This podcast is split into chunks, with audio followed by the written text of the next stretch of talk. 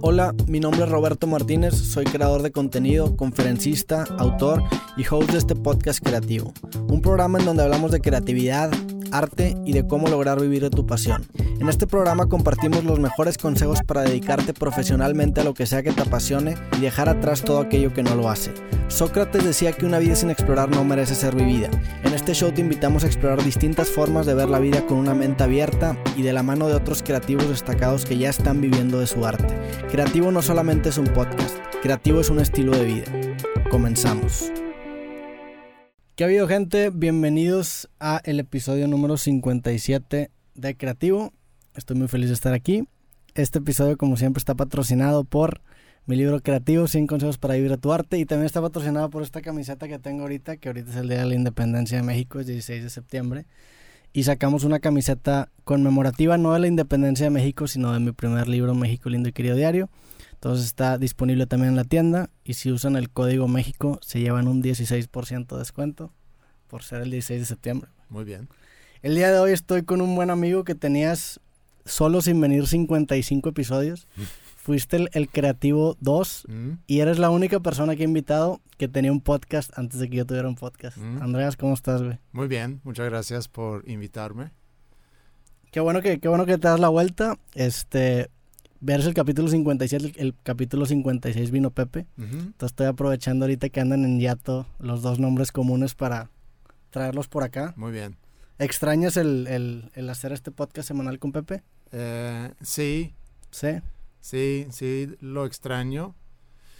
Em, porque es algo que me, me divierte mucho. Y me divierte no nada más grabar, sino me divierte también editarlo. Pero ahorita, con el arranque de, de proyectos nuevos, eh, no... Estás hasta la madre. Sí, no, no tengo, o sea, y, y- y no es no tener tiempo de grabar, porque eso no es, no, no ocupa tanto tiempo. Sí, es nada más sentarte y hablar. El pedo es... Es, es editarlo y también pensar en, en temas, y temas. demás. Y, porque como tú sabes, la creatividad no es cuestión siempre de tiempo, sino también de, de energía. Sí. Y cuando estás muy metido en muchas cosas, aunque tienes tiempo para hacer cosas y, y sacar ideas y demás, a veces te quedas sin energía para, para pensar. Entonces, Sí, totalmente, güey.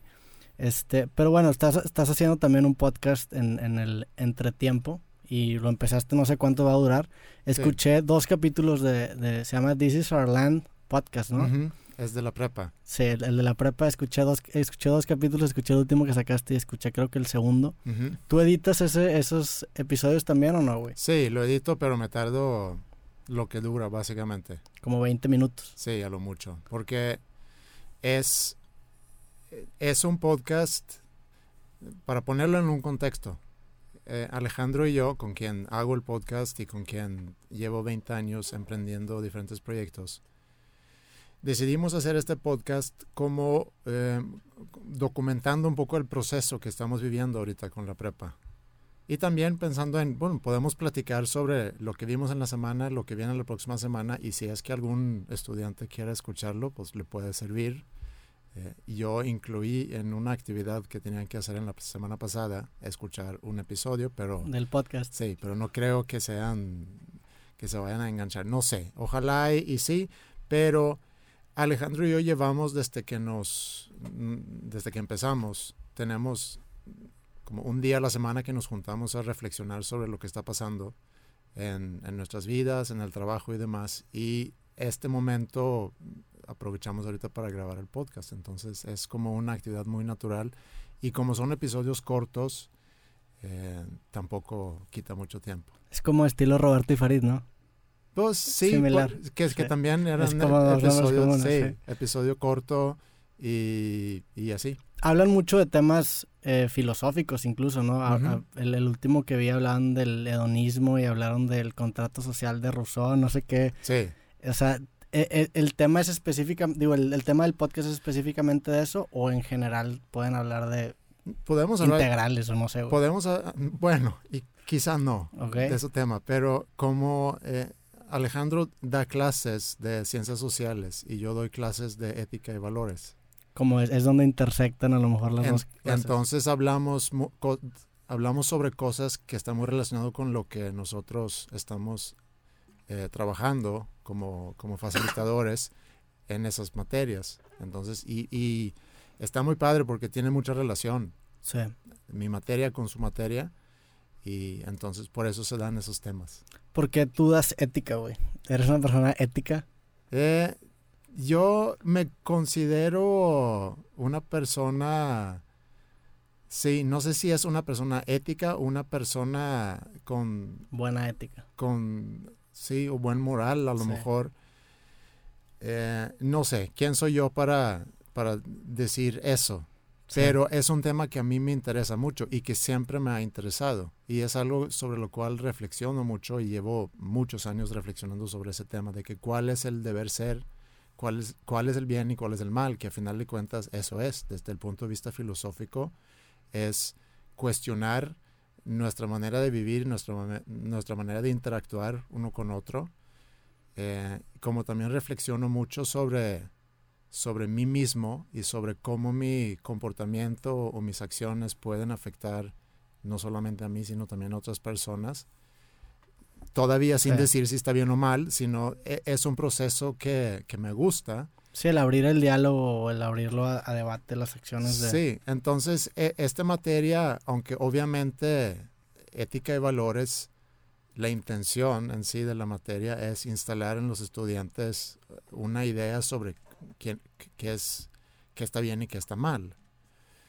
Pero también abrir para la reflexión, quizá más que otra cosa. Y a través de la reflexión, pues tú llegarás a tus propias conclusiones. Sí, de lo que es éticamente. ¿Es, ¿La ética estudia la moral? Sí, se puede decir, bueno, hay percepciones, o bueno, hay ideas diferentes, pero con, con, la definición que yo me quedo y con lo que estamos trabajando es, la ética es la, disciplina filosófica que estudia la moral. Y la moral es un conjunto de, comportamientos y conductas eh, de una sociedad o de una cultura o de un grupo. ¿Y cómo, cómo ha sido tu experiencia como maestro? Increíble. Vi, vi que tuiteaste pues cuando fue como el, el meet del, de los papás, de los estudiantes, de que, hola, soy Andreas y soy el maestro de su hijo. ¿Cómo ha sido, güey? Muy, muy, muy, muy padre. Y eh, bueno, ahorita a lo mejor podemos platicar más sobre en sí el, concepto de la prepa, pero a mí me encanta trabajar con gente joven y es algo que me di cuenta cuando empezamos con School of Rock hace 10 años. Me gusta mucho la interacción, eh, me gusta la dinámica y poder estar ya más tiempo con, gente joven y, con todo lo que implica, porque no siempre te hacen caso o te escuchan o se distraen bien fácil pero me gusta mucho el proceso y estoy aprendiendo, no sé quién está aprendiendo más, ellos o yo, pero aprendemos cosas diferentes. Y también regresando a lo del podcast con Alejandro, que también es un momento donde puedo aprender mucho, porque escuchándolo a él y lo que él está viendo, relacionándolo con lo que yo estoy viendo, también es un proceso donde tengo la oportunidad de conectar muchas cosas que en su momento a lo mejor sabía, pero que se me fue quizá olvidando. Claro. ¿Él, ¿Él, es socio tuyo de la escuela? Sí. Son, son ustedes dos de socios. Y él da la clase, dijiste, de ciencias sociales. Sí, somos varios socios, pero digamos que él y yo somos los...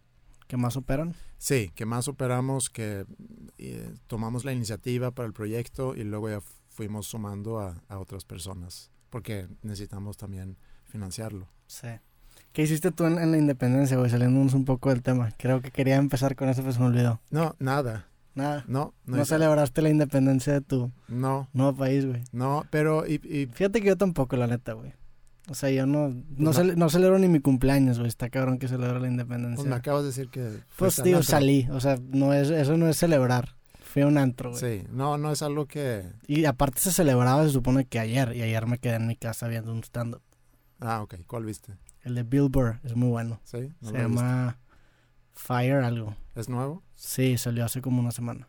Hay muy buenos stand-ups recientes. El, el, más reciente que yo vi fue, el, el, nuevo de Dave Chappelle. Ah, es muy bueno, el de Sticks and Stones. Sí, he visto otras cosas de él que me ha gustado más, pero sí. está muy bueno porque le vale madre.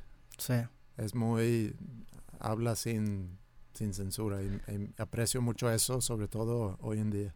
Lo que pasa con los stand-ups es que se me hace que ya se están haciendo demasiado temporales. O sea, por ejemplo, en ese tema habla mucho de cosas que pasaron este año y el año pasado. Mm. Y en 10 años no sé cómo envejezcan esos stand-ups. Porque también Billboard hizo lo mismo. Habló también de Me Too y habló de temas como que muy actuales.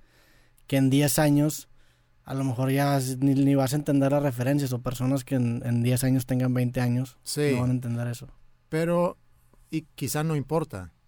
Porque digo, hay comediantes que sí son más sobre relaciones o cosas raciales em, que a lo mejor son más atemporales. Sí. Que tú puedes ver un stand-up de, no sé, de Chris Rock hace, de hace 6, 8 años y todavía te puedes identificar con mucho lo que viene ahí. Y lo que ellos están haciendo, no vi el de Bill Burr, pero Dave Chappelle y lo que me comentas de él, a lo mejor lo podemos ver en 5 o 6 años y es un buen testimonio de lo que sucedió en el 2018-2019. Sí. Eh, algo que se me hace bien interesante y vi un capítulo, este, no un capítulo, un video de un güey que sigo mucho en internet que se llama Nerdwriter 1. Habla de Louis C.K., que Louis C.K. es mi comediante favorito. Y el güey pone la premisa de que los comediantes son detectives morales. Que se van a los lugares más oscuros y, y- y va- se van a esa línea de lo que es correcto hablar y no. Y exploran a ver cómo reaccionamos con eso. ¿Sientes tú que los comediantes tienen una función así en la sociedad? Porque yo siento que sí, güey. Creo que lo que hacen los comediantes, y lo podemos ver mucho en, en los medios, en los talk shows, sobre todo en Estados Unidos, que son a lo mejor los que yo sigo, que mezclan comedia con análisis de noticias, pero desde el punto de vista de comedia. Eh, y lo que, lo que hacen y lo que siempre han hecho, SNL es un buen ejemplo de, es como Sí. que tomar la temperatura al, al, al presente Claro. y sacar cosas y, y hacer algo divertido de eso. Lo que sí es, y no porque yo sea eh, republicano, para nada, pero los medios tienden a, por eso tienen fiesta ahorita, Sí. por, por lo de Donald Trump, porque tienden a ser más liberales y, y hacen una comedia muy a favor De, los liberales. de los liberales, que no estoy diciendo que está mal, nada más que hay que estar muy consciente de, Sí. que también regresando a la escuela es algo que, que estoy tratando de inculcar mucho, de ese análisis crítico de, de la información o el pensamiento crítico, de estar muy consciente de dónde viene la información que estamos consumiendo. Pero regresando a la pregunta de los comediantes, sí, sin duda tienen, tienen ese papel, lo cual también hace que tienen que cuidarse, Sí, bien cabrón. porque si van a estar eh, burlándose o haciéndose chistosos eh, sobre cosas que pudiéramos cuestionar desde el punto de vista moral, eh, es un poco como, como lo he pensado en el caso de los sacerdotes. Es, es, un, es una bandera, o sea, si vas a navegar con esa bandera, te tienes que cuidar mucho, porque si caes, caes desde una altura bastante más alta que cualquier otra persona. Exactamente, es como balancearte en la cima de un edificio. Sí. Sientes la adrenalina, pero si la cagas te caes 10 o 20 pisos. Así es. Digo, no porque en el caso de Louis C.K., sin ir al detalle de lo que, de lo que hizo él, y porque también he escuchado mucha gente hablar sobre ese tema, otros comediantes, y, y como que está medio, no es tan obvio a lo mejor el caso como otros casos. Sí, que como hemos este escuchado. Cosby, por ejemplo. Sí, Pero bueno, hay- esas son las, las acusaciones que tuvo y lo que hizo. Yo estoy hablando de, de los temas que tocan y cómo muchas veces es el catalista de que se empiece una conversación sobre ese tema. El caso específico de Louis C.K., este, en, en SNL de hecho se aventó un monólogo hace como 3, 4 años que habla de la pedofilia. Ujú. El güey habla sobre, sobre la pedofilia en, una, en un programa de televisión nacional y dice, güey, a los pedófilos realmente les deben de gustar mucho los niños. Porque a mí me encantan las Mars Bar, las, las barras de chocolate. Ujú. Pero si me dicen el día de mañana que si me vuelvo a comer una Mars Bar, voy a estar en la cárcel y voy a tener la peor vida que un ser humano puede tener, porque no hay nada peor que un pedófilo, Ujú. los dejo de comer sin dudarlo y nunca se me van a volver a antojar, o nunca ni siquiera voy a pensar en, en hacerlo. Los pedófilos saben eso y como quiera siguen yendo atrás de los niños. Sí, O sea, es, eh, imagínate decir eso en los que necesitas para decir eso en tele nacional y aparte el- la confianza en tu habilidad para poder, o sea, yo ahorita que lo dije, dije, chinga, me van a tirar mierda porque me van a- porque este pedo a lo mejor no lo retraté como lo retrató este güey. Pero el, el, el, el objetivo de ese, de ese beat era abrir una conversación sobre, oye, a lo mejor los pedófilos están enfermos y realmente necesitan ayuda o, no- o sea, es cuando menos hablar de, güey. Sí, pero sin, sin duda están enfermos, entonces ahí el- la comparación a lo mejor, al menos de que tú tienes una enfermedad que te hace comer Sí. Mars bars, no sé, pero Digo, eh, pero el, el diálogo era, ok, a lo mejor hay que tratarlos como personas que necesitan atención, hay que, hay que meterlos a, a, no sé, güey, a algún centro donde los rehabiliten en lugar de esperar a que la caguen y después meterlo a la cárcel y que se los violen en la cárcel. O sea, es, es, es como esa conversación, güey. sí, pero hay otros comediantes que también han utilizado a este tipo de personas en su comedia, Sí, que han sido criticados, otros como que lo han podido manejar. Y regresa a la pregunta si puedes bromear sobre lo que sea. sí. Y, y yo digo que sí. Yo también digo que sí. puedes bromear sobre lo que sea y tú como, como audiencia tienes la opción de, de escuchar o no escuchar. Y también tienes el derecho de decir es la basura más asquerosa que he escuchado en mi vida y no te vuelvo a escuchar, no te voy a seguir en redes sociales, lo que tú quieras, no voy a comprar boletos a tu show. Eh, también estás en tu derecho de hacer eso. Entonces, eh, creo que cuando, como ha sucedido en los últimos años, cuando empiezas a, ir tras comediantes por hacer cierto tipo de bromas, eh, veo cierto peligro en eso. Aún más, como le pasó a, a Kevin Hart, cuando empiezan a analizar y irse, e irse atrás para ver, bueno, este Kevin Hart que tuiteó hace 10 años y resulta que tuiteó algo que se pudiera interpretar como algo homofóbico, o a lo mejor era homofóbico. Era un chiste, güey. El, el chiste era que si descubría que su hijo era gay, iba a agarrar una, ca- una casa de muñecas y se le iba a romper en Sí. la cabeza. Bueno, eh, Es Sí. un chiste, güey. es un chiste, y, pero hay mucha gente que no entiende ese tipo de humor Sí, y pudiera acabar ahí. No, el, el problema es que no acaba ahí. sí. Eh, yo tengo un muy buen ejemplo de, de una persona en Suecia, quien sigo mucho porque me gusta mucho su podcast. Y de hecho, su podcast, que es uno de los más grandes en Suecia, ha sido una gran inspiración para dos nombres comunes, por ejemplo, para mí. Digo, no, no porque no lo escucha Pepe, porque está en Sí. sueco, pero para mí ha sido una gran inspiración. Cómo, el cómo manejan el formato, ciertos temas que manejan, me ha gustado mucho. Y él hace varios meses cuando se quemó Notre Dame.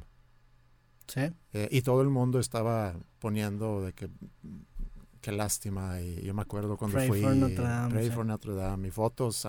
con Notre Dame y, él como que se hartó de tanta no sé de, de tanto Activismo rollo en línea. Entonces posteó una foto con Notre Dame en llamas y puso por fin A la madre. que mucha gente entiende ese chiste Sí. puedes decir mal gusto, puedes decir que demasiado pronto para poner algo así, pero al final de cuentas es un chiste Sí. y lo puedes dejar ahí. Pero fue algo que muchos activistas derechas en Suecia se aprovechó de eso, siendo él un liberal eh, izquierdista. Eh, entonces se aprovecharon de ahí y bueno, para no hacer el cuento largo, hasta, hasta recibió amenazas a muerte, eh, resultó en varios periódicos, vi una entrevista con él en la tele sueca hace una semana y también le preguntaron sobre eso. Y yo digo, es absurdo que un chiste que quizá de mal gusto pueda llegar a eso. Claro. Porque, y no es, no es que no hayas tú entendido el chiste, no es que no te haya gustado el chiste, es que estamos buscando de dónde agarrar información o, o polémica para hacerlo más grande. Totalmente. No sé si lo platicaron en el episodio pasado con Pepe eh, sobre lo que le pasó hace, que fue una semana o dos, Del reportero. del reportero. Sí, sí de- hablamos de eso. Bueno, es eso, Sí. es eso. O sea, ¿qué, qué clase de gente dedica su vida a nada más buscar esa polémica? Claro. Digo, entiende, entiendo que a lo mejor que existir porque hay una demanda por ese tipo de... Pero, pero creo que no nada más es gente que, se, que vive de eso, sino que la, la misma audiencia está buscando cómo ofenderse y cómo hacer una, una revuelta por cualquier comentario que no le parezca. O sea, es... Y, y, y creo que la comedia tiene un rol bien importante en eso porque, por ejemplo, me acuerdo que estábamos tú y yo hablando en, en, en un restaurante al que vamos de que si existía la discriminación a la inversa, de que si a mí me podrían discriminar por ser güerito o a ti. sí. Y tú dijiste que no. Y yo decía que sí, que pu- que si alguien no me dejaba pasar a algún lugar porque soy güerito o porque tengo ojos azules, este, no, tú decías, eso no es racismo, eso eso nada más es un acto racista, creo que así decías, ¿no? Mm, Pues es un acto discriminatorio. Es un acto, exactamente, es un acto discriminatorio.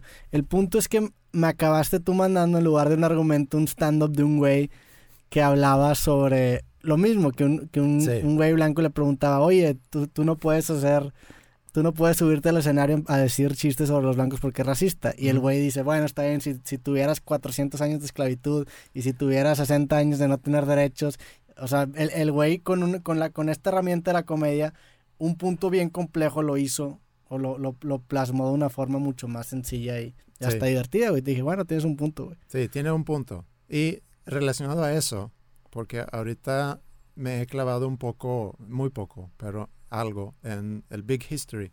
Ok.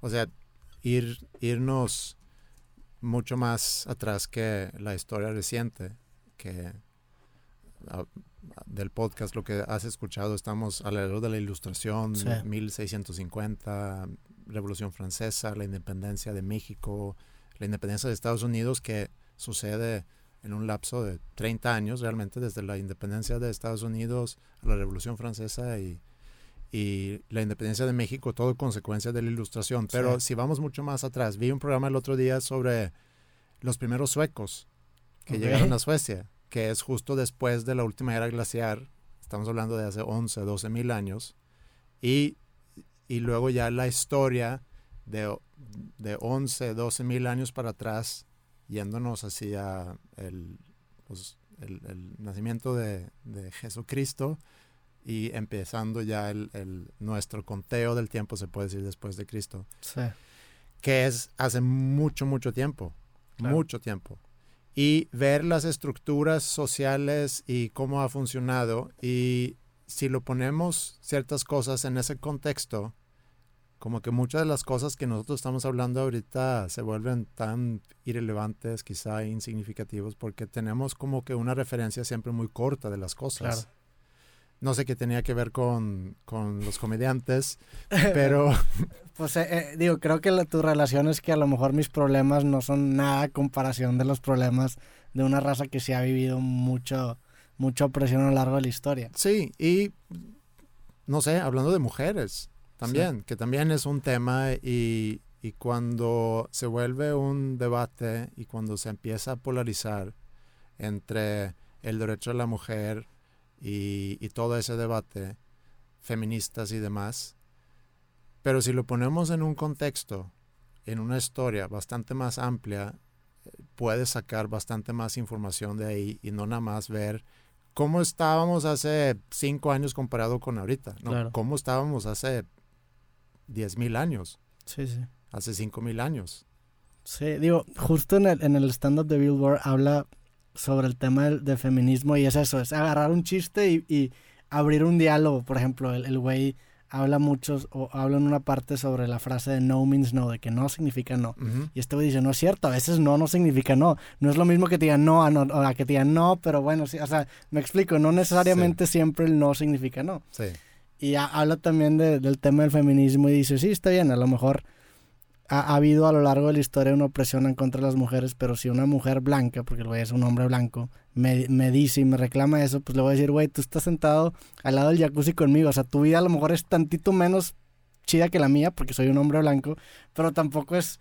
es- el problema, el gran problema es la polarización, que la polarización radicaliza a las personas y ese, esa radicalización acaba desacreditando el movimiento cuando sí tenía algo de cierto. sí. Y otra cosa es, ahorita que haces esa comparación, es dónde, dónde vas a parar. Sí. porque tú y yo somos hombres blancos, pero tú puedes decir, es que yo soy hombre blanco, pero yo vivo en México. Sí. Tú, tú vienes del continente opresor siempre hay una siempre hay una manera de hacer una una minoría marginada. De cualquier grupo siempre va a haber una man- un- o sea, siempre hay, hay manera de marginar una minoría. Sí. Y lo y como tú dices, puede a lo mejor imagínate entre tú y yo pues digo, sí, güey, pues tú eres europeo, la tienes bien chingona. Y ya tú vas con un europeo, pues sí, güey, pero tú eres no sé qué chingados. Pero tú te fuiste a México. Ajá. Sí. Sí, siempre. Sí, siempre, siempre se puede, se puede realita, reali- ¿cómo dices? Radicalizar. No, no, se me fue. Mejor no lo digo. Ok.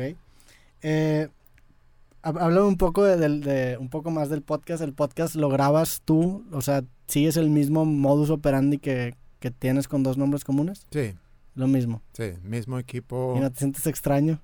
Eh, no, pero eh, me siento...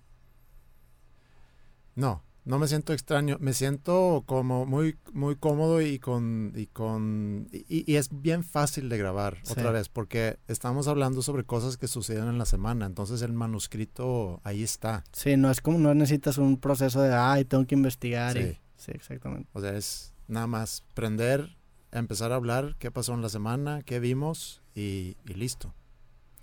Eh, regresando al tema de dos nombres comunes, este, ¿has visto el canal de clips que tenemos aquí en Creativo? Sí. Tienes un, hay un clip tuyo que es de los más populares, que te ahogas con un cacahuate en el, ¿Ah, sí? en el memorable Sí. capítulo 50. Se hizo popular. Se hizo popular, sí. Mm. ¿Tienes planeado sacar clips o, o no, ya sé que no van a ser videos nunca, güey, pero a lo mejor sacar eso de los Pues clips? yo, yo hice clips en algún momento, porque encontré una app que te permitía hacer clips para, para Twitter, creo que era. Ok. Entonces, De un episodio, del, del- sí, de un link de Spotify, haz de episodio. cuenta. no me acuerdo cómo era la dinámica, nada más que me cansé de hacer los clips. sí, manual, el trabajo. Pero no era tan complicado, pero yo sé que, y yo sé que tú lo insistes mucho, que deberíamos echarle más ganas, que deberíamos, pero estamos muy bien como estamos. Sí. Y estamos muy agradecidos que aún así con el poco esfuerzo relativo, que relativo era, era la palabra que estaba buscando hace rato. O sea, que todo puedes rel, rel- Relativizarlo. As- Ajá, exacto. Esa, esa era más difícil de Sí, decir, pero hacerlo relativo. No sé si existe la palabra, relativizar. Suena que sí existe. Sí, vamos a decir que sí. Y entonces, poco o, o mucha, eh, o poco mucho esfuerzo que hacemos, pero estamos muy bien y muy agradecidos que haya gente que quiera escuchar. Sí, les piden mucho que, que regresen y siguen estando en las listas de más populares. Ya con cuántas semanas llevan sin hacer, como dos meses ya, ¿no? Sí, dejamos en julio. Realmente no tenemos tanto tiempo fuera. Sí. Es buena señal que... Pues ocho semanas ya es tiempo, güey. Sí, pero Bueno, me acuerdo que hemos dejado grabar en junio y regresando en septiembre, pues, julio, quizá regresar en octubre. Eh, que yo creo que es, es viable poder regresar en, en, en octubre. No lo hemos platicado mucho, pero más o menos creo que... eh, porque, digo, Pepe también no, no, no es que, que sea nada más culpa mía, sino él también está en medio del lanzamiento de un disco y, y todos tenemos actividades. sí. Eh, yo nada más le saco la vuelta a, ahorita, le he sacado la vuelta a, a- a sentarme a, en las noches a editar. Cuéntame, hablando del disco de Pepe, cuéntame de, de tu participación en la canción. Este, la- fue en la, en la cara cruz, ¿no? Sí, ¿Cómo fue la, o sea, cómo fue la dinámica y cómo surgió esa canción, güey? Es tu segundo que colaboras con él. sí. Y la primera, bueno, ahí estabas tú presente cuando, cuando platicamos Cuando sobre Nat. Sí. Sí, es cierto, güey. Estábamos en el restaurante ese. Estamos cenando y, y salió ese tema y me dijo, bueno, compón algo en sueco y que esté relacionado con, con noche y, y si me gusta, pues a ver si la grabo. Sí, sí, sí me acuerdo. Y me salió una rola buena, entonces se grabó. Dijiste, quiso, y te metieron al grupo de, ¿cómo se llama? El Saquemo, ¿cómo? Ah, sí, al, al Saquem. Al sí, Saquem, que al- te dicen eh, profesor o cómo sí, te dicen. Maestro, Maestro. maestro, sí, como compositor. Ya me sentí compositor de, de verdad. Pues ya tienes dos rolas, güey. Y para esta, eh, yo de vez en cuando me siento a componer. No es una actividad muy así eh, que semanalmente o mensualmente lo hago, sino tengo mis rachas donde siento una necesidad por componer cosas. ¿Tú compones tus propias canciones? Sí. ¿Y tienes algunas en algún lugar grabadas o publicadas? Tengo en mi iPhone muchas ideas para muchas canciones que realmente no... ¿Nunca se materializan? No, que no, que no pasa nada. ¿Y compones en sueco? No. Eh, bueno, he, he he compuesto en sueco, pero en inglés. He compuesto también en español. Ok. Pero yo creo que donde más me facilita es en inglés. De hecho, esta canción eh, fue una idea que saqué. Y muchas veces le mando a Pepe. Si yo siento que tengo algo que, que me gusta, se lo mando a él. Porque, digo, lo puedo enseñar a mucha gente, pero creo que él es el único que con la mano en la cintura me dice así la neta lo que piensa de la composición. De la, composición. Lo cual le agradezco mucho, que también es mucho miedo mandar, mandarle algo. Sí. Pero cuando dice que algo está bien, sé que está bien. Bueno, según él, pero es que es muy fácil. Yo te puedo enseñar algo a ti, yo le enseño a, a mis hijas o a Ingrid y mi esposa y, y le dicen, sí, está bien padre. Pero todo lo que hago y enseño, dicen que está bien padre. Sí, sí, sí te entiendo. Es, es, es bueno tener a alguien que sí. te hable honestamente y te diga su opinión honesta. Entonces muy, es muy eh, honesto en ese sentido. Iba a decir objetivo, pero no es objetividad. No es objetivo. No, es, es honestidad. Okay. Desde su subjetividad. Desde su subjetividad. Sí. Es una objetividad entre comillas. Uh -huh. y, y entonces le mandé, entre varias ideas, le mandé este de me dice me gusta. Eh, igual le hago algo. Y así fue. ¿Y le mandaste esta canción de Caro Cruz? Le mandé, pero sí, pero música y melodía, pero con una letra en inglés. Y agarró la melodía y le compuso la, la letra en sí. Sí, la letra no tiene nada que ver con lo que yo había. No. Y el coro también era uh, uh, uh ¿o no? Sí. Sí, o sea, la, la, misma melodía se quedó. Sí. Ok. Prácticamente sí. Y no, no sé si la parte C, no me acuerdo si yo tenía eso. Eh, se me hace que no. Hubo algunos cambios, pero en sí la esencia así quedó como, como estaba.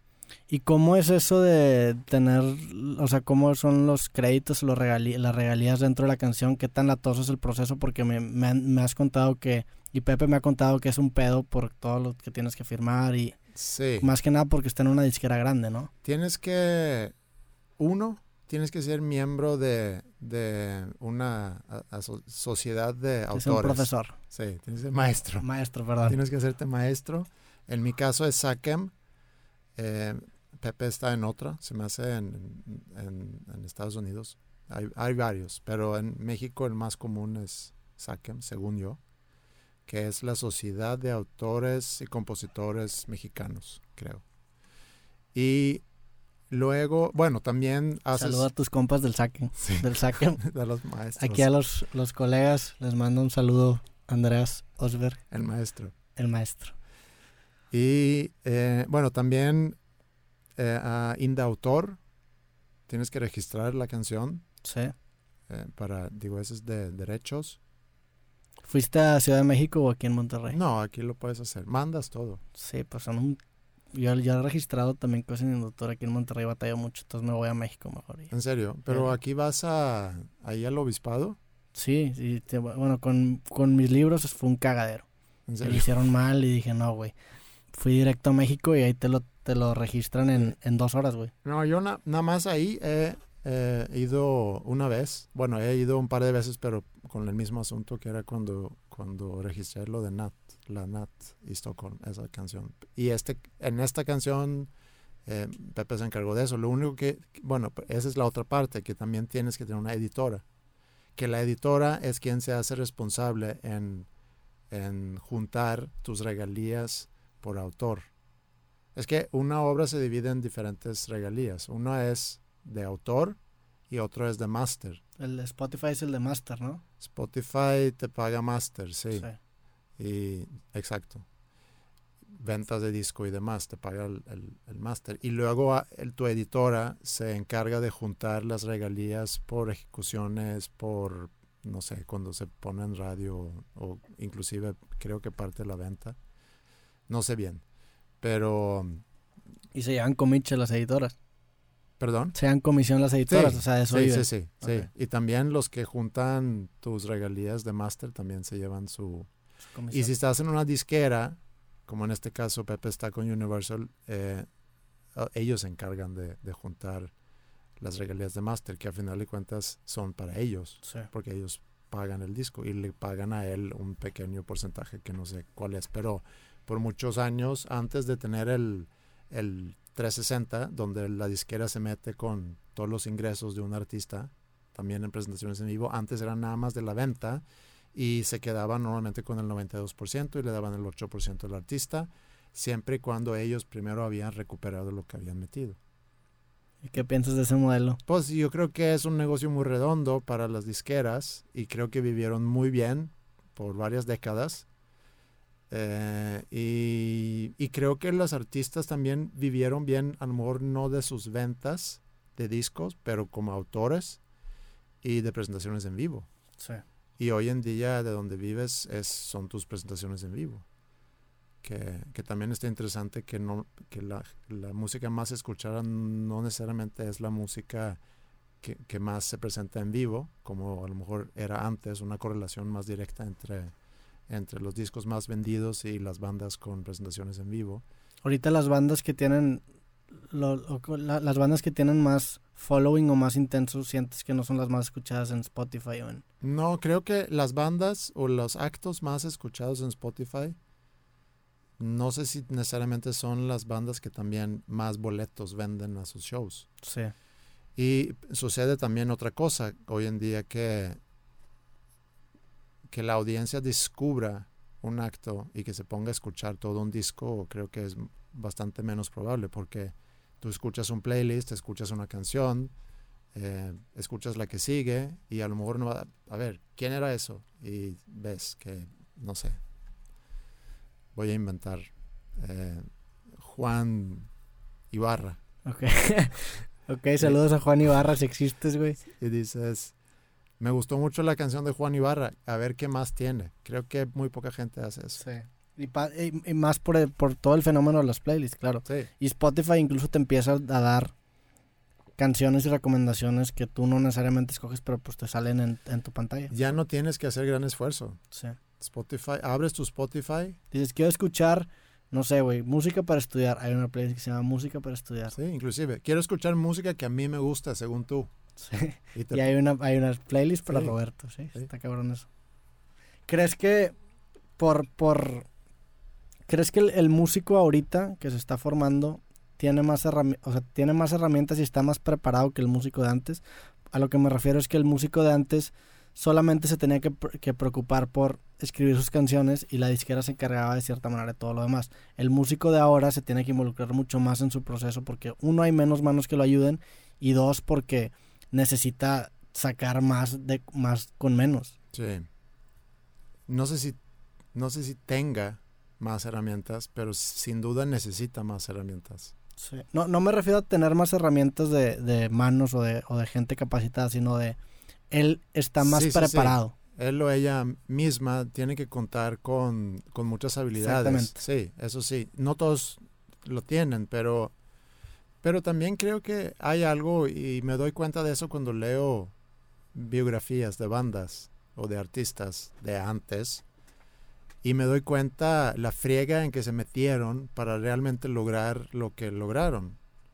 Eh, y, y me toca trabajar con algunas bandas que están en desarrollo Como que biografía, ahorita que mencionaste biografía. bueno, ahorita se me ocurre la de Motley Crue, por ejemplo, Ok. o la de Ozzy Osbourne, o bueno, no me acuerdo, pero que se metieron en, un- en unas muy buenas friegas y, y eso no nada más es en la música, es en, en lo que tú quieras, Eh, pero es muy, quizá desde afuera, visto desde afuera, agárrate un ejemplo como Ed Maverick, por ejemplo, que no es, no es una carrera que he seguido, nada más que de repente me empezó a sonar Sí. eh, como alguien que... Y, y, ap- y aparenta que fue de un día para otro. Que a lo mejor en su caso fue de un día para otro, aun, aun, aun y cuando no lo no creo que fue que haya sido así. Y eso es a lo que voy. Cuando tú te das cuenta que alguien explota seguramente hay mucho trabajo Claro, y de mucho tiempo atrás de eso. Y eso pasa con alguien que hace un negocio o alguien, un atleta que de repente te das cuenta que llega a ser de los mejores del mundo, lleva años y años y años y años preparándose. Todo requiere preparación y todo requiere mucho tiempo y mucha friega. Muy pocos lo tienen gratis.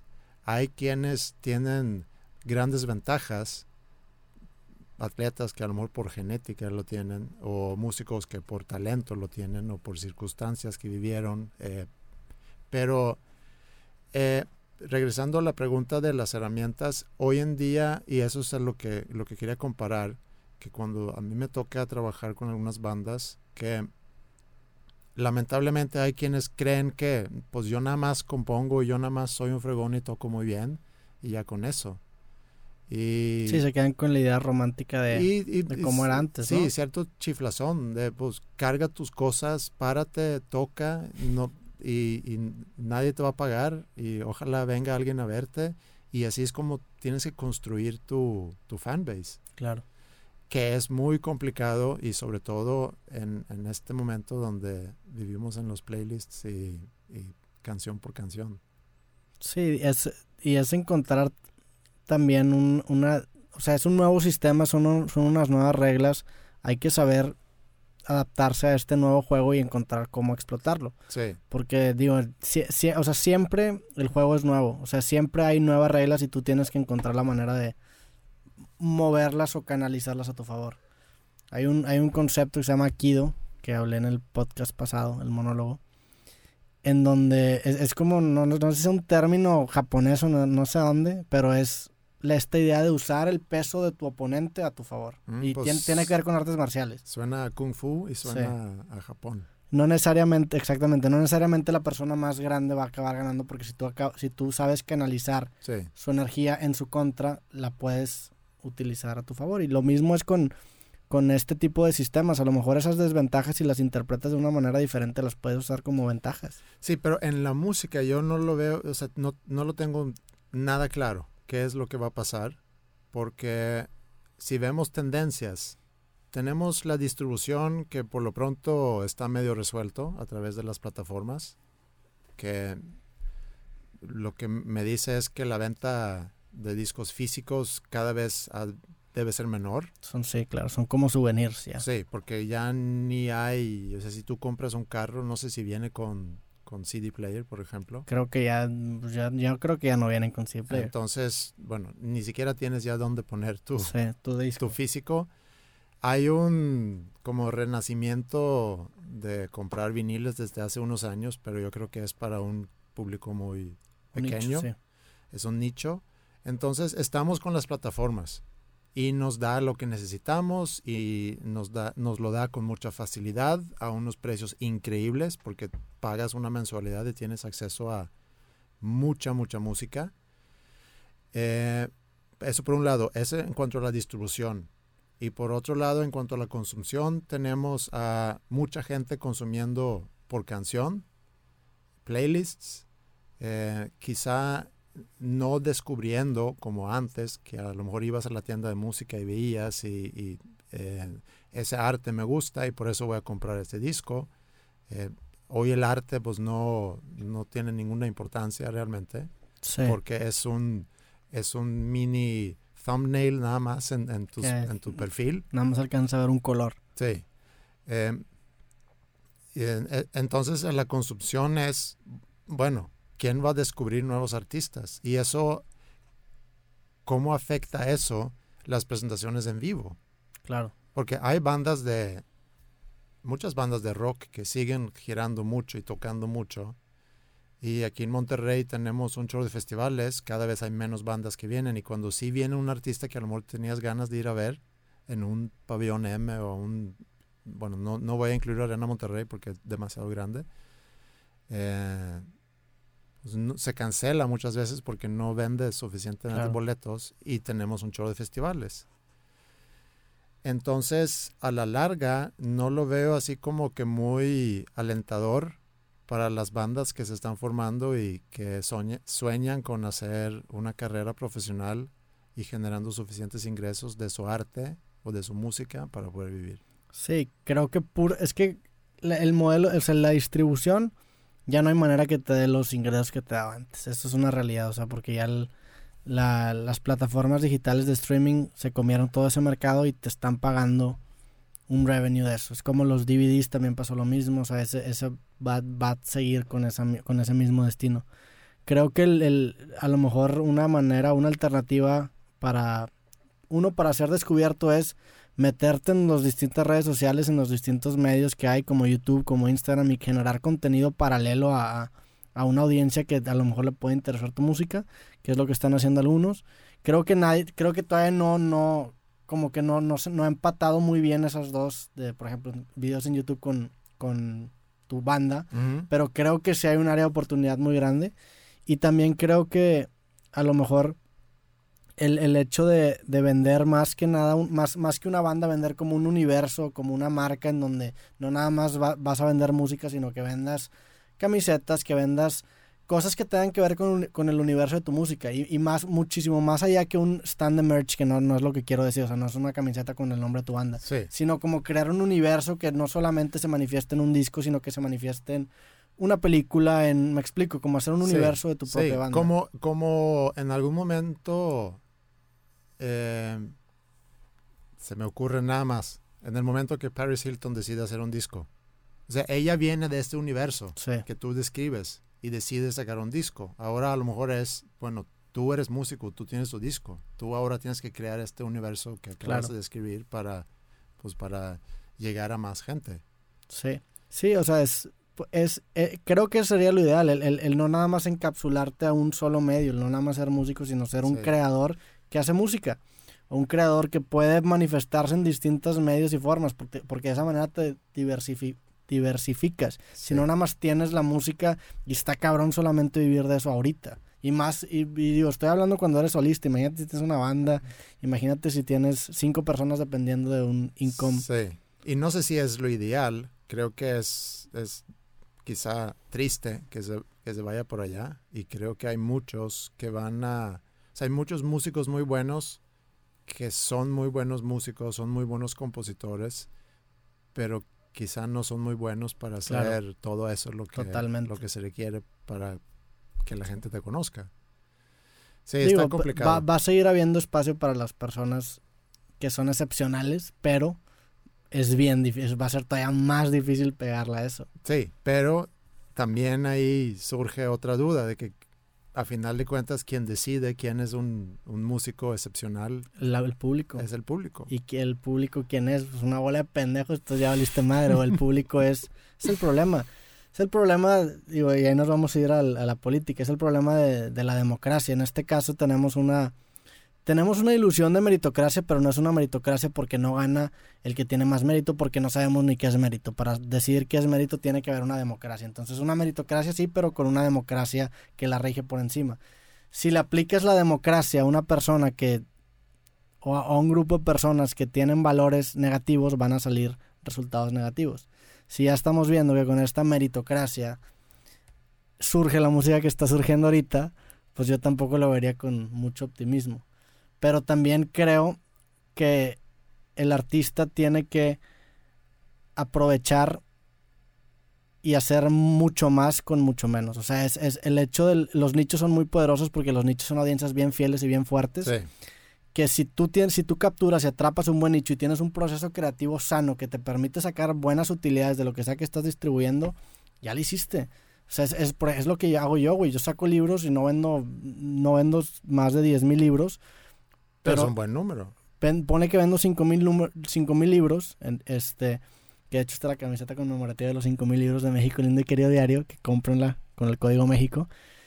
Vendo 5 mil libros que a lo mejor para una editorial dice, güey, pues no es tanto. Pero como yo lo hice, yo lo distribuyo y yo no, no, hay nadie que, que agarre rebanada ese pastel. Para mí es suficiente para poder vivir y justifica bien cabrón que saque otro libro. Claro. O sea, es, es eso, es reflexionar y analizar tu proceso creativo y hacerlo lo más sano y eficiente posible. Sí, y otra cosa, creo que no vale la pena estar lloriqueando demasiado sobre lo que fue y cómo estuvo. Claro. Eh, porque regresándolo a la perspectiva grande, a final de cuentas la industria de la música como la conocimos hasta finales de los noventas principios quizá de los 2000, porque los grandes cambios han, han, los hemos visto en los últimos 20 años.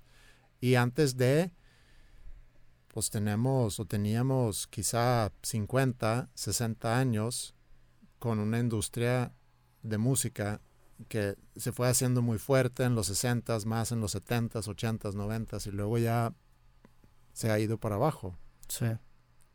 Que en la historia es un periodo muy corto y si vemos otras cosas en la historia, pues están destinados a surgir y luego morir. Claro. Entonces es nada más ahorita ver qué es lo que sigue. No tratar de que sea como fue, sino tratar de, bueno, dado las circunstancias actuales, qué es lo que se tiene que hacer. Y ahí es donde, donde lo que tú acabas de decir, pues a lo mejor así es. El artista musical ahorita es artista más eh, holístico que tiene que sacar su canal de YouTube y sacar su merch, sacar su show muy espectacular, hacer libros, no sé. Digo, más que nada es embracear el nicho, güey. O sea, y no nada más pasa eso con, la música, también con la televisión. Si tú te vas al, al, programa de Larry King en, en, los 60s o 70s, su programa lo veían 90 millones de personas, lo escuchaban 90 millones. Hoy nadie tiene esos números. ¿Por qué? Porque hay más competencia. ¿Por qué? Porque hay más variedad. Porque hay más nichos. Antes nada más tenías cuatro programas que ver y pues los 100 millones de personas de México se veían en cuatro programas. Hoy tienes N mil, o sea, realmente no nada más tienes la televisión, tienes el internet, tienes distintos formatos y medios. Obviamente la atención se va a dividir y eso va a crear más oportunidades para, para las personas, pero también menos flow para las personas. Sí, pero el nicho es algo, yo me acuerdo cuando empecé a, a leer sobre el enfócate al nicho, creo que era quizás hace 20 años en, un libro que me inspiró mucho, que, que busca tu nicho porque ya con, con, la tecnología hoy en día puedes llegar, o sea, tu nicho puede ser muy grande, porque puedes tener 20 en México, 100 en Argentina, 10 en Japón, 5 en Australia, 20 en Suecia y así vas. Claro. Eh, formando de, un nicho a lo mejor muy especializado un público muy grande, en lo que sea, no nada más en música, sino en venta de algo. Sí, y en, específicamente en el tema de contenido, a lo mejor agarras tu nicho, pero eh, imagínate, haces tus videos de un tema que van enfocados a un nicho bien específico. Me gusta la serie Seinfeld, voy a hacer un, una serie para fans de Seinfeld. Bueno, Seinfeld tiene muchos fans. a lo mejor otro ejemplo de una serie más chiquita pero sabes que a lo mejor eh, ese nicho tiene mucho en común con otro nicho que está por ahí, entonces encuentras la manera también de abrir un poco tu compás y abrir un poco tu contenido para que le interesen más personas. Por ejemplo, yo en mi libro hablo mucho de creatividad, que a lo mejor no todos les interesa desarrollar esa parte creativa, pero a fin de cuentas eh, también es un, es un factor en común en todos los temas del libro, la superación personal, el querer en ti mismo. el, el, el, hecho de querer en ti mismo es, un, es una constante en el libro. Eso siento que es un, un scope mucho más grande para personas y le puede interesar a alguien que a lo mejor no, necesariamente se va a dedicar a, hacer arte. Claro, sí. Es encontrar este también ese balance. La misma prepa es un nicho. Claro. Porque nos dirigimos a un mercado muy chiquito. Por varias razones, pero sigue siendo un nicho. Claro. En tu caso geográfico y de edad.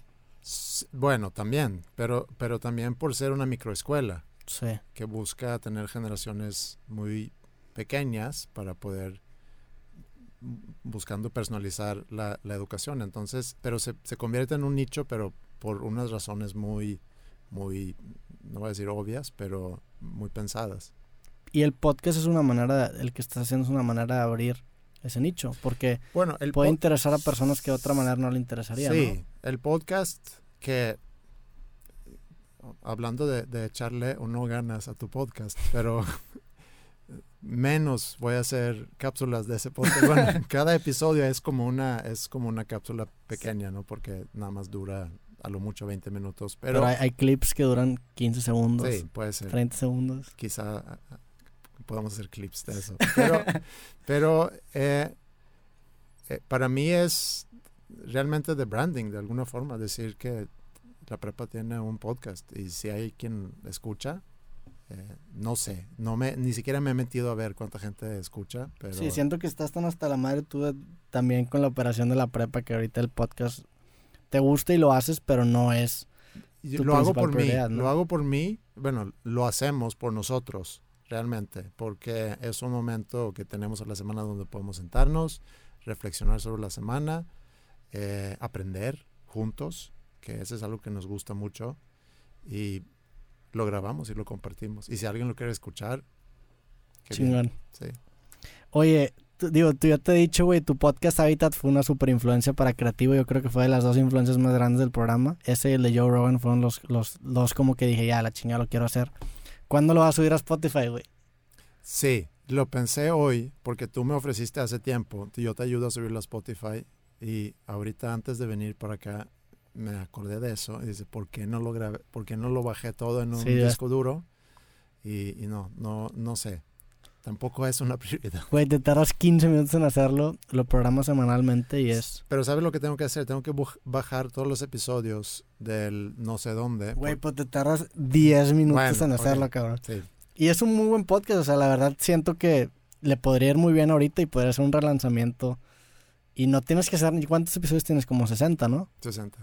Y ya, ya vamos a alcanzar a, a Habitat Sí, con creativo. con Creativo. Pero, güey, son 60 semanas, es un año y cachito. Sí, Son 14 meses. Voy a, sí, ya. Em, esta semana prometo grabarlos todo en un disco duro y te busco para que me ayudes. Y le damos fecha de lanzamiento a Habitat y por aquí te, te damos el empuje y pues en dos nombres también le das el empuje y, Sí. y tenemos... El, ¿Cuándo lo empezaste a grabar? ¿2000 qué? 2013 se me hace. Ok. 2013. En 2000, o sea, va a ser un Andreas hace seis años con el primer episodio de Sí. Habitat. ¿Con quién fue tu primer episodio en Habitat? El primero que salió al aire, al aire. eh, A la- El primer episodio que subí fue de Saúl Hernández ok. y el segundo fue con Flippy. Entonces el primer episodio So, le- va- próximamente podemos decir que en el mes de septiembre va a salir, porque yo me voy, si no, no te puedo ayudar, güey. ¿Cuándo te vas? El 27 de septiembre. Bueno, Me voy a tus tierras. Bueno, no a Suecia, pero a Europa. lo, lo hacemos antes entonces. Sí, antes de que termine el mes. En octubre entonces lanzas, lanzas Habitat en, en Spotify. Ok, sí. y- Ok. Y, a ver cómo, cómo me ¿Cómo, va. ¿Cómo reaccionas? Siento que le va a ir bien, güey, la neta. Porque tienes invitados muy pesados y muy buen, y han, y han sido unas muy buenas entrevistas. Que jamás me pondría a escuchar esas entrevistas, pero ojalá, Pero, por ejemplo, si o sea, tú lo dices, hablaste con Natalia Lafourcade, güey. Antes de que explotara Natalia Lafourcade. Tienes con Jimena Sareñana, tienes con Roberto Martínez, tienes con, con Pepe, tienes con... Tienes con muy buenos invitados, güey. Sí, Ponlos en, en Spotify. fue un proyecto muy divertido. Y la, la, la canción introductoria está chida. Sí, Que la grabaste con melodía, ¿no? ¿O con qué la Sí. grabaste? Sí. sí. Buen instrumento, güey. Pues bueno, entonces en octubre quedó este pedo. Vamos a estar en un panel en Inc. Monterrey. No nos patrocina, pero Sí, va a estar bueno ese panel. en noviembre, no me acuerdo la fecha, pero en noviembre sí vamos a estar ahí. Vamos a estar tú, yo y Diego Barrazas Sí. de Dementes, que le mandamos saludo también. Sí, saludos a Diego, que sí, que me buscaron y me, ofrecí recomendarles. No tenía yo que recomendar porque ya tenían muy claro Sí. quiénes deberían de invitar. Ah, le- me recomendaste a mí, Yo dije que, que el Roberto era buen tipo. que Roberto es un muy buen tipo, tiene mucho que aportar, sabe muchas cosas y Diego también. Entonces, eh, y creo que voy a más bien moderar ¿Ok? una plática entre, entre no sé, los tres o ustedes. ¿Quién más está? Pues yo creo que somos nosotros tres nada más. Y creo que no se necesita más. Saludos, Pepe Madero. Lo dijo Andreas. Yo creo que no sé si, si ni siquiera quisiera estar ahí. ¿Por qué no, güey? No sé, a lo mejor. Le Ah, Pepe. sí. Ah, yo creí que tú. No, no, no. Creo que no podía porque tiene tour en, en noviembre, Sí. me había dicho. Ni le pregunté. Este, Pero bueno, va a estar bueno ese panel. Va a ser la primera vez que compartimos un, sí. un escenario. Y, y sí creo que sí tenemos que aportar hablando sobre podcasts, porque ya los tres ya llevamos bastante, bastantes episodios juntos. Sí. Digo, cada quien en, en su formato, pero y también nos ha ido bien a los tres en cuanto Sí. a audiencia y, y, y hay mucha gente, y eso yo lo noté no con Habitat, porque Habitat tenía un, era un nicho, tenía un público muy chiquito. muy Pero Habitat está adelantado. Habitat si lo hubiera sacado hace dos años, güey, hubiera sido un madrazo. Sí, y a lo mejor va a ser un madrazo cuando lo saques en octubre. ¿Quién sabe? Yo creo que sí, güey. Sí.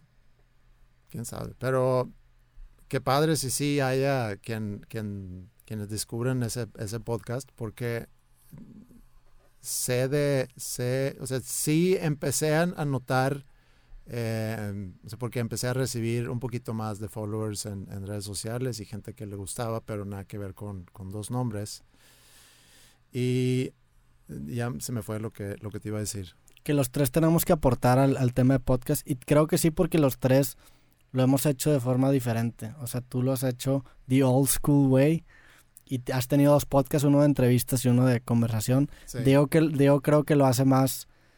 Diego creo que es el más formal de los tres y lo hace ya de mentes, es una como una empresita y tiene su Instagram y sí, es, es como más, quizá el más estructurado sí. y el mío no, no, yo no sé qué tengo que aportar, tengo un libro, güey, que se llama igual que mi podcast. Sí, pero ya, ya me acordé de lo que iba a decir. Ah, YouTube, el tema de YouTube creo que yo soy el, el que más metí en YouTube sí. Y de Facebook, ¿no? y en Facebook. Sí. Pero en Facebook ya mi página está muerta. Y más que nada YouTube y el, los clips. Pero lo que iba a decir es que cuando, cuando lanzamos los nombres, eh, em- empecé o empezamos a recibir muchas preguntas sobre gente que, o sea, noté mucha gente que quería empezar su podcast. Sí. Eh, y bueno, qué recomendaciones y mandaban inclusive episodios, chécate esto, qué piensas y demás.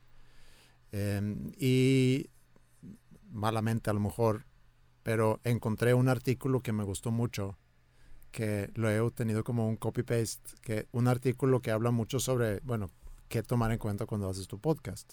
Porque y, y para mí fue muy fácil de, pues, chécate este artículo y si, si todavía tienes preguntas, me, me dices. ¿Y qué decía el artículo? no, pues daba paso por paso todo. Pero de equipo, ¿o qué?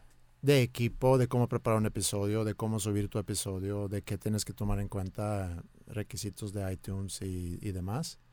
Entonces, en lugar de redactarlo todo yo, nada más era mandar esa liga, pero con el amable comentario de que lees artículo y si todavía tienes dudas, ahí me avisas. Sí. Digo, Diego se fue un paso más adelante y sacó un curso, Pues que eso no fue una buena idea. eso puedo recomendar entonces ese curso Sí, la próxima vez que alguien me, me pregunta. totalmente. Pues bueno, güey. Entonces ya quedamos que va a sacar Hábitat en octubre y yo ya te voy a impulsar hasta que lo hagas porque sí creo que es un muy buen, un muy buen programa, güey. Y siento que ahorita va a tomar una relevancia que a lo mejor antes no tenía porque existe esta plataforma que es Spotify, que fue lo que hizo popular los podcasts aquí en, en Monterrey Sí. y en México. Oye, el, en el episodio pasado que grabamos, tú, Pepe y yo, Sí, estábamos muy sobre la idea de que iba a ser el episodio más largo. Sí. ¿Cuál ha sido tu episodio más corto? El episodio más corto fue un... Que de hecho ese capítulo sí fue el episodio más largo, pero el capítulo pasado Pepe lo rompió. Ajá. El episodio más corto fue con una chava que se llama Chula de Clown que dura 8 minutos. Ah, sí. y lo comentábamos, ¿no? Sí. Ese- pero fuera de eso, porque eso se me hace que es muy atípico. Eh, sí ha habido capítulos de media hora. El de Gil Cerezo de Kinky duró como media hora. Ok. ¿Por qué? ¿Creíste que el tuyo era el más corto? Quería ahorita romper el récord del episodio más ah, corto. no. No, no, sí. está- ha habido varios de. Es que antes duraban menos porque antes los editaba. Antes les quitaba silencios. Que fíjate que creo que lo voy a volver a hacer. Voy ¿Editar? voy a quitar silencios. Ya encontré una manera de quitarlos rápido. Aparte ya tengo a alguien que me ayude. Saludos, Andrea. Y probablemente, no sé. También me gusta, es que, güey, me gusta esto porque creo que cuando, cuando lo editaba me acostumbraba mucho a hablar con los cortes, que hacía silencios adrede para pensar las cosas y no me gustaba porque sentía que si algún día tenía que hablar con una persona normal no podía quedarme callado Sí. 10 segundos. Entonces, es un pedo. Me gusta también este formato, pero no sé, güey. Pero sí, no, no, no va a ser el episodio más corto, no te apures. ¿No? No, no, no ni, me ni apuro. cerca, güey. No, o sea, más bien me hubiera gustado poder formar parte del episodio más corto. Después lo, de- lo podemos hacer de sarcásticamente, güey. es que el que grabamos los tres, los últimos 20 minutos fue nada más como Ah, fue paja. haciendo tiempo Sí. para... Sí. Fue paja para hacer el episodio más largo. Sí. ¿Qué más, güey? ¿Algo que quieras recomendar? ¿A dónde quieres mandar a la gente? ¿Qué novedades tienes? Pues tengo... Ahorita me, me, me consume mucho tiempo, me ha consumido mucho tiempo, porque ya la prepa lleva cinco semanas y ya estoy agarrando un ritmo, se puede decir. Ya medio me ¿Adaptaste? hallé, me adapté, sí, porque es Fue un cambio de, no nada más de horario, sino también de, de situación laboral y de actividades y de... Y, y también que te cae la responsabilidad porque llevamos años. Yo en el, en el episodio 2 de Creativo te platiqué sobre esta idea, Sí, que fue hace un buen. hace tres años. Sí. Sí, hace Y, y ya llevábamos... Este cuarto está, que ahorita que entraste me dijiste, güey, qué pedo con este cuarto. Sí. Era total, era blanco para empezar. Era diferente. Sí. Y antes de grabar ese, ese episodio 2 de Creativo ya llevamos también tiempo. Y a lo largo de los años, pues yo me he ido imaginando de que cómo va a ser el primer día, cuando abres, cómo van a ser los chavos. eh, y ya en la primera semana los conoces, bueno, ya los había conocido antes porque había entrevistado a todos, había tenido interacción con ellos antes. Pero ya cuando los tenía ahí enfrente de mí el primer día de clases, y, y ya podía poner nombre a todas esas personas que yo en algún momento imaginé iba a tener como primera generación, Sí. ya con sus caras, sus expectativas y demás.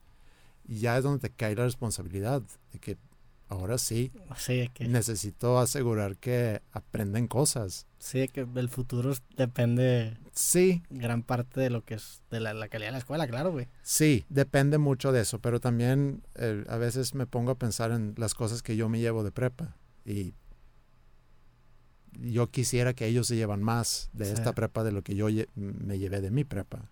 Eh, pero ahí te cae la responsabilidad y ya te vas acostumbrando también a la situación. Entonces, y fuera de eso, estoy, sigo muy metido en, School of Rock, sigo muy metido en, el desarrollo de, de algunos actos nuevos, em, en proyectos. Estamos muy involucrados ahorita con el Festival Santa Lucía, donde también tenemos un proyecto muy grande que Hacen como un concurso, ¿no? Sí, es un concurso para talento nuevo, para todo ese talento que, que quiere presentarse y quiere tocar y, y nadie, Nadie va. nadie los pela a lo mejor. Sí.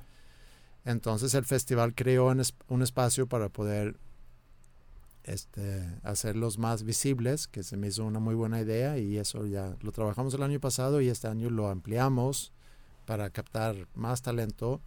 Eh, recibimos 260, creo, videos de diferentes actos de diferentes partes del país y, y está bien padre. Y hay varios actos muy buenos. Qué chingón, güey. Eh, ¿Cuándo es el festival? El festival empieza ahorita ah, en octubre.